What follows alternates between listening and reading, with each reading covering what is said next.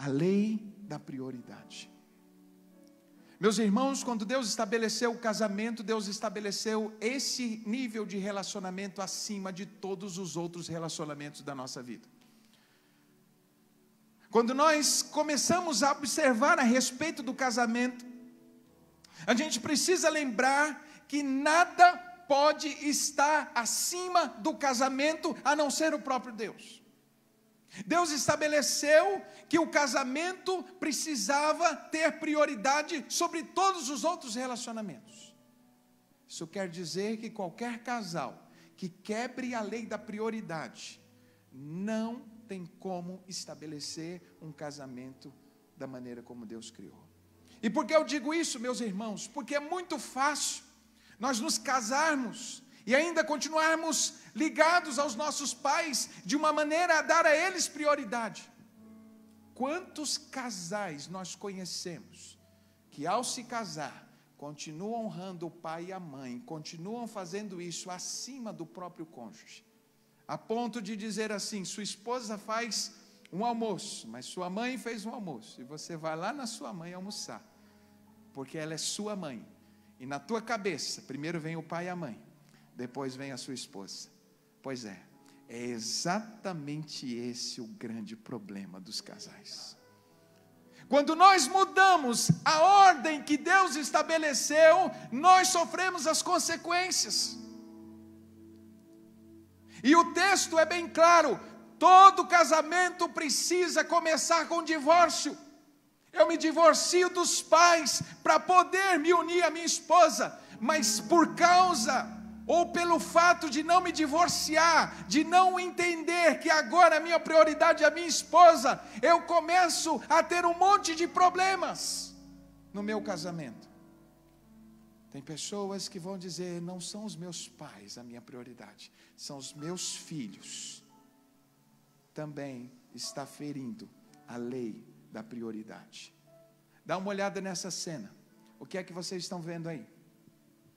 Vocês estão vendo um pai e uma mãe, e um ninho vazio, e o menino indo embora, porque é exatamente isso que acontece. Nós não criamos filhos para estar conosco, os filhos são flechas que nós lançamos para irem mais longe do que nós fomos, não é para ficar na aljava.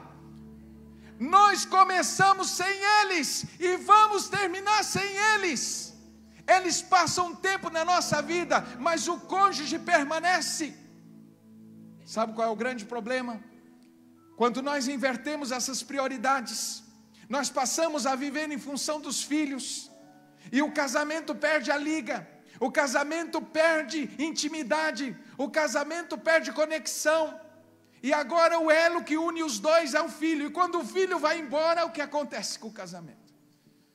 Não tem o que conversar não tem intimidade, porque eu passei a vida toda dando o melhor de mim para o meu filho e negligenciei o meu marido, a minha esposa. Deixa eu te dizer, sabe o que acontece quando a gente não cumpre a lei da prioridade? Deus criou, pastor Adson, dentro de nós um sentimento que funciona como um guarda da lei da prioridade. Sabe qual é o sentimento? Ciúmes. Mas não é um ciúme neurótico, não é um ciúme possessivo, é o ciúme que Deus colocou dentro de nós, que é o mesmo ciúme que Deus tem. A palavra hebraica é a palavra caná.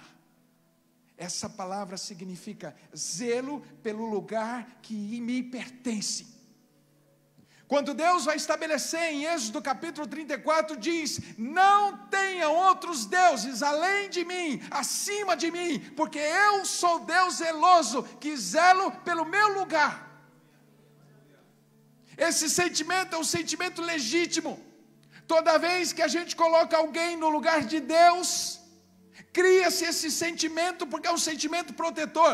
Mas o mais interessante é que esse mesmo sentimento Deus colocou dentro de nós então, toda vez que o marido e a esposa se sente deixado de lado, sente que é menos importante que o trabalho, que o lazer, que os pais ou que os filhos, nós não nos sentimos completos, não nos sentimos felizes. Nós sentimos que falta alguma coisa, como que sendo violados no nosso direito. Maior parte dos problemas conjugais que eu atendo como terapeuta tem a ver com a falha da lei da prioridade. Trabalho vem primeiro, os filhos vêm primeiro, os pais vêm primeiro. Quantos divórcios acontecem todos os meses, todas as semanas, porque ninguém nunca entendeu a lei da prioridade.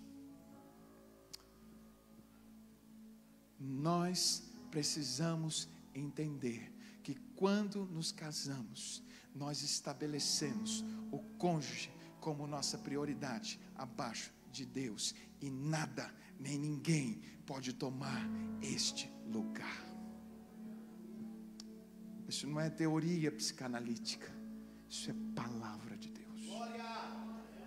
Quem criou o casamento deixou dentro de nós esse sentimento protetor. Agora, talvez você diga assim: ah, mas eu tenho priorizado o meu casamento. Deixa eu te dizer uma coisa.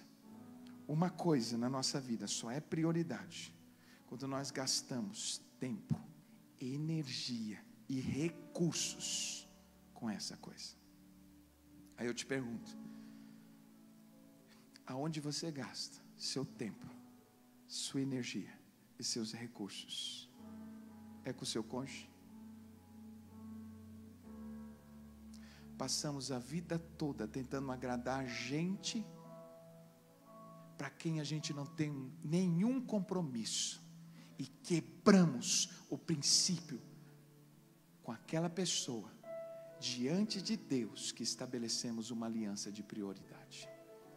Abaixo de Deus é meu cônjuge. Abaixo de Deus é meu cônjuge. Gastamos dinheiro com o carro, mas não levamos a mulher para fazer uma viagem. Achamos caro demais um retiro para casais. Gastamos dinheiro com outras coisas. Deixa eu dizer uma coisa. Uma casa bonita não constrói um lar feliz. Um carro bonito não supre a falta que o afeto, o carinho e o amor de quem é respeitado e acolhido com prioridade não consegue suprir. Portanto, meu irmão e minha irmã, não quebre a lei da prioridade. Do contrário, seu casamento não vai prosperar.